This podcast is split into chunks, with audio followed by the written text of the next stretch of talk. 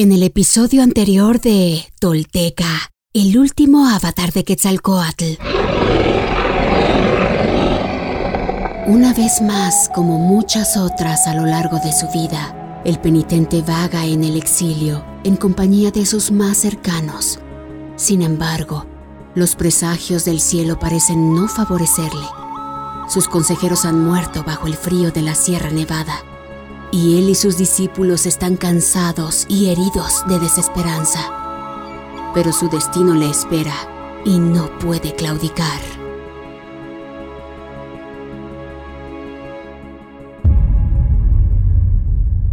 Esto es Tolteca, el último avatar de Quetzalcoatl.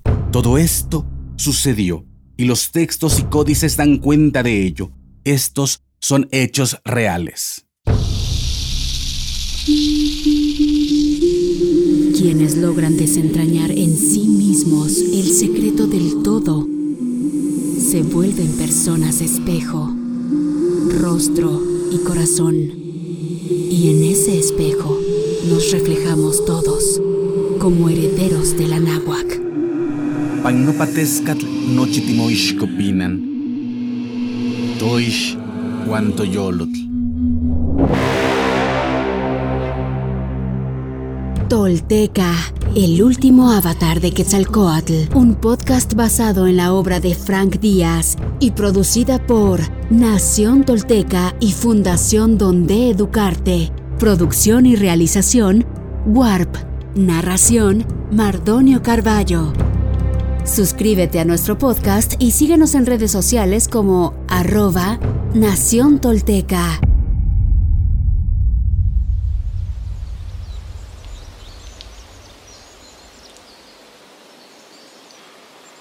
El árbol del viejo. Cuautitlán, actual Estado de México. Después de analizar su situación, los viajeros convinieron que el mejor modo de evitar a los soldados de Huemac era cruzar el territorio por el norte de los volcanes. Por este propósito, se dirigieron a la ciudad de Tlamacastlán, lugar de los sacerdotes, y se escondieron en una colina donde crecía una ceiba muy antigua y corpulenta.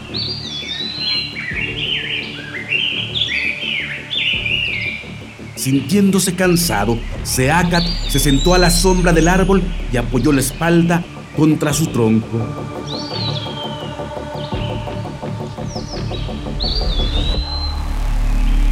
Cuentan los viejos que mientras meditaba el tronco se reblandeció y él cayó en su interior. Se fundió con la carne del árbol y convertido en savia descendió por sus venas hasta el inframundo, donde quedó sumido en total oscuridad.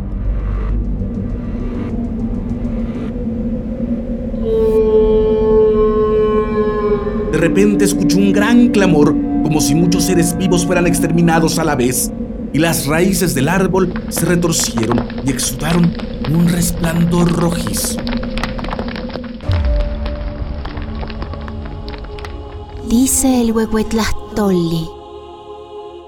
Mira, como árbol florido que ya no retoña ni echa brotes, pues solo reverdece si resiste la helada, que de otro modo se marchita y seca.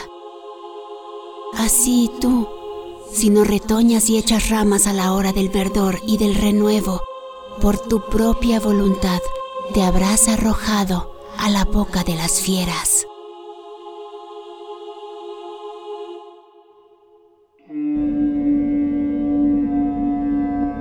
A su luz, Seacat percibió que el árbol crecía sobre un montón de huesos procedentes de todos los seres que durante milenios le habían servido de alimento. Mientras miraba los esqueletos, una raíz se incorporó y adquirió una forma vagamente humana.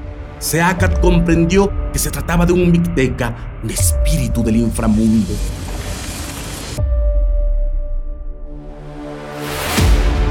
¿Por qué luchas? le dijo el ser con voz cansada. Deja que los demás se afanen imaginando guerras y victorias.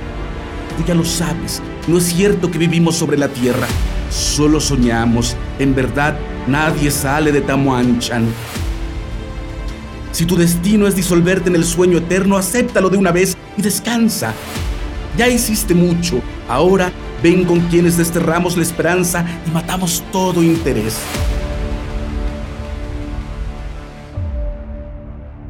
Mientras el ser hablaba, Seacat sintió un profundo cansancio, el cansancio de tantas noches en vela buscando la divinidad y tantas preocupaciones en Tula, Mayapan y Cholula.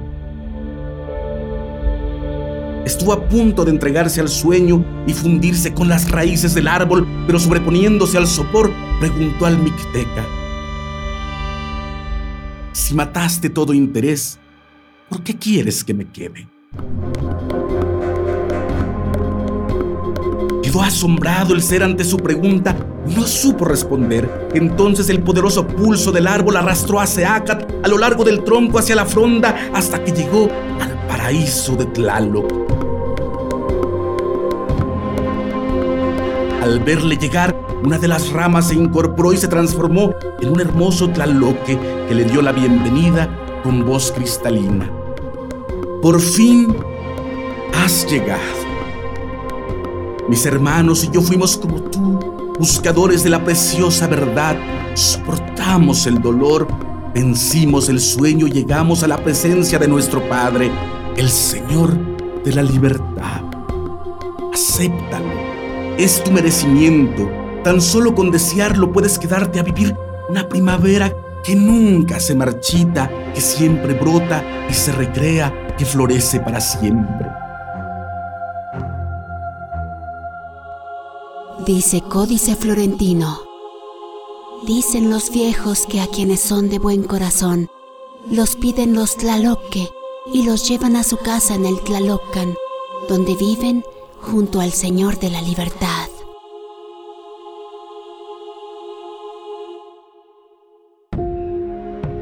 Con gran placer paseó Seacat sus ojos por el jardín y pensó que si este era el objeto de todos los afanes humanos, bien valía la pena. Sintió un intenso deseo de ir con el tlaloque e integrarse a la fronda del árbol, pero las palabras de Tezcatlipoca resonaron en sus oídos. Ni para arriba ni para abajo, ni para la derecha ni para la izquierda, solo en el centro existes. Salió de su visión con un estremecimiento y se sintió agotado, su cuerpo frío y casi sin vida. Levantándose de un salto, tomó su hacha y amenazó al árbol. Matine chelewillis, tlamakaski seat itonal, tlentin matinican, tlaxiwalawi, chignao, tlatetotonali, sitalcueye y talchihual, mictlanmati topanmati, tletigmati chama, wiwiski el panqui otinechita, tlasencahuani, Ixcuepinti ninehneki. Huixnemo choncayo tinemi, yequene onihuala, ninahualteohtli, niquetzalcoatl, nihualhuica, tlautlauqui, chichimecatl, tlautlautlitescatl, mitzcac, mopochcopa, no contecas. ¿Acaso me reclamas, divino hijo del agua? ¿Qué pretendes? Retrocede, tú nueve veces apedreado criatura de falda de estrellas, tú que sabes del inframundo y del cielo. ¿Te crees fuerte? Me viste débil y magullado, viajero sin casa y sin rumbo. Tal vez pensaste que soy tu alimento. Estremécete ahora, pues he venido yo, el nahual, la serpiente emplumada, conmigo traigo el salvaje rojo, reluciente cual espejo. A la izquierda de tu sandalia de obsidiana lo lanzaré.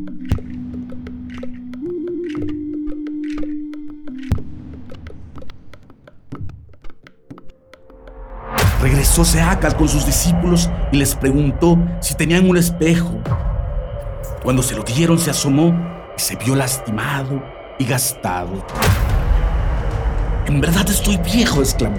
Entonces tomó piedras y apedreó el árbol. Las piedras se incrustaron en su tronco, desde las raíces hasta la copa, que aún pueden verse allí adheridas. Por causa de este encuentro, sus discípulos le dieron al lugar el nombre de Huehuecuautitlán, lugar del árbol del viejo. Hoy le llaman Cuautitlán. Seacal Topilzin Naxil Quetzalcoatl, nuestro señor Unocaña, cuarto paso de la serpiente emplumada, aunque a veces parece que el universo entero se pone en nuestra contra, es tu luz la que nos salva, tu paz la que nos contagia y tu coraje guerrero el que nos alimenta, y en eso nos apoyamos y por ello vivimos.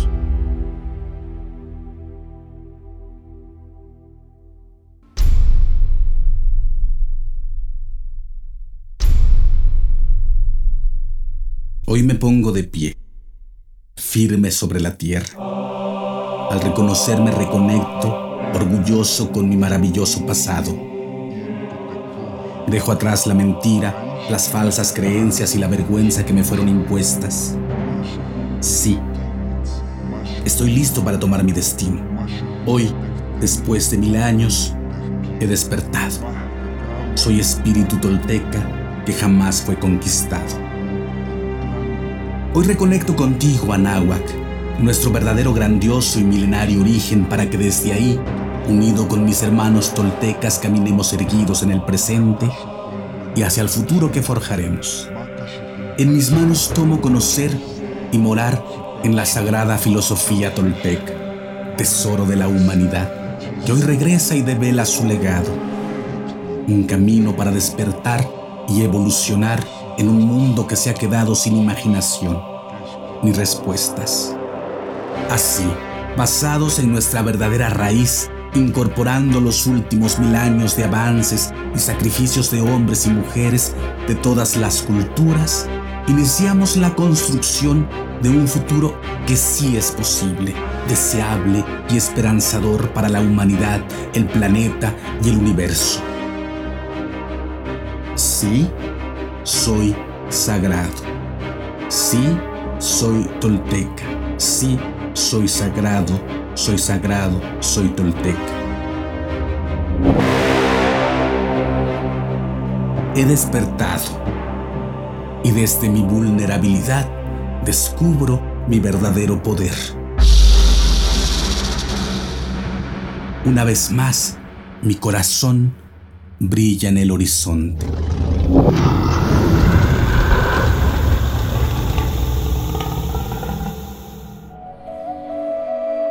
Suscríbete a nuestro podcast y síguenos en redes sociales como arroba Nación Tolteca.